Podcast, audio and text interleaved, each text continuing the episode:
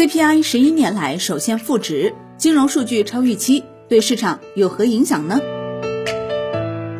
国家统计局十二月九号公布十一月数据显示，CPI 同比下降百分之零点五，为十一年来首次出现负值；PPI 同比下降百分之一点五，业内将此称为双通缩。同一天，央行公布的金融数据显示，十一月社会融资规模增量为二点一三万亿元，比上年同期多一千四百零六亿元。十一月人民币贷款增加一点四三万亿元，同比多增四百五十六亿元，为同期新高。M2 同比增长百分之十点七，比上月提高零点二个百分点。上面的这些数据意味着什么？货币政策会因此而变化吗？对股市、期市、债市究竟有何影响呢？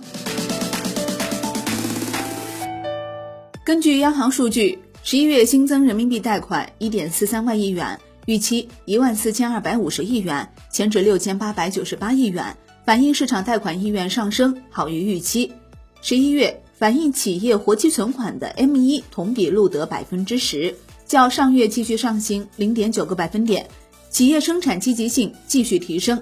广义货币 M2 同比回升零点二个百分点至百分之十点七，显示企业购销活动旺盛，资金活化意愿强。此外，十一月社会融资规模增量为二点一三万亿元，比上年同期多一千四百零六亿元，较上月明显回落。社会融资规模增速明显回落的原因是受信用债违约的影响，企业债券净融资大幅减少。对于 CPI 的罕见负值，国家统计局城市司高级统计师董丽娟表示，CPI 下降百分之零点五是受去年同期对比基数较高影响。其中，食品价格是带动 CPI 由涨转降的主要原因。中信证券首席经济学家楚建芳表示，主要原因在于生猪供给增加导致价格下跌。根据统计数据显示，十一月 PPI 同比下降百分之一点五，降幅收窄零点六个百分点，环比由平转为百分之零点五。值得注意的是，PPI 环比上涨透露复苏信号，全球经济逐步企稳。以原油、化工为代表的大宗商品走强，促使 PPI 环比提升。市场有人担心通缩要来了，但多位业内人士认为不必担心。楚建方十二月十号发布的报告指出，扣除食品和能源价格的核心 CPI 和服务业 CPI 同比仍保持稳定，因此 CPI 掉入负值区间，并不意味着国内基本面的走弱。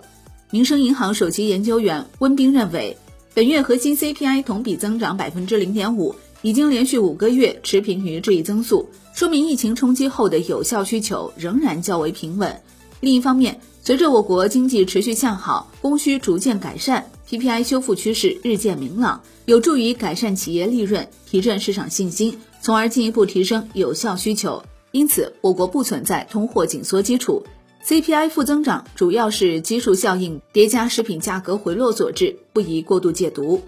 浙商证券李超团队认为。生猪供给确定性回暖，推动猪价下行，平价猪肉带动 CPI 下探。预计二零二一年一季度 CPI 位于零值附近，但随着猪肉价格影响因素趋弱，二季度起猪肉基数效应弱化，CPI 翘尾因素由负转正。长江证券首席经济学家武哥认为，未来寒冷天气或将拉动食品价格企稳上行，节日需求也将对冲猪肉产能增加的压力，交通等服务价格延续修复。考虑基数等因素，明年春节后通胀有望步入温和上行通道。那么货币政策会不会变呢？中信储建方预测，未来核心 CPI 和非食品 CPI 仍将如同十一月的表现，反映出基本面持续向好的趋势。他认为，即使整体通胀水平较低，但其对于货币政策的影响而言，认为通胀走低背后的逻辑与二零一九年通胀走高基本一致，也就是由于食品端供给的影响。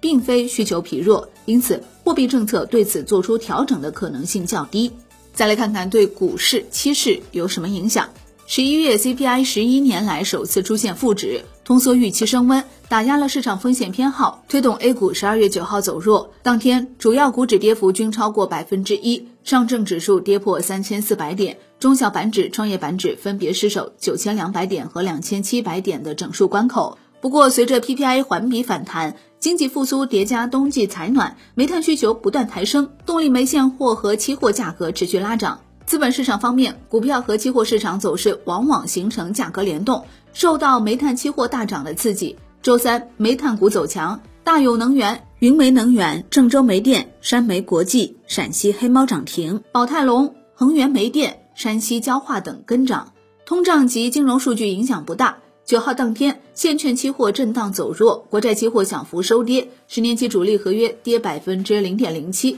银行间主要利率债收益率上行一到两个 BP，银行间月内资金供给极为充裕，隔夜回购加权利率续跌，并向百分之一靠拢，同业存单利率延续下行。交易员表示，尽管通胀数据十一年来首次跌入负值，但主因受高基数等拖累，对债市影响不大。鉴于年底机构交投意愿有限，收益率变化甚微，傍晚公布的金融数据好于预期，现券收益率上行幅度略扩大。但是整体影响不大。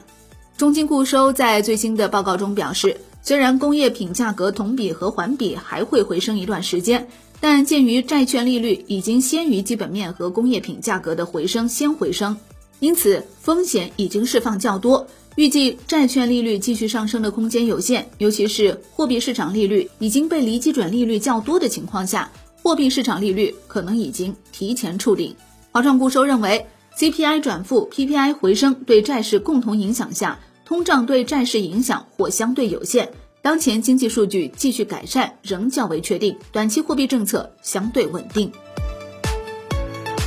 好的，以上内容由万德资讯制作播出，感谢您的收听，我是林欢，财经头条，我们再会。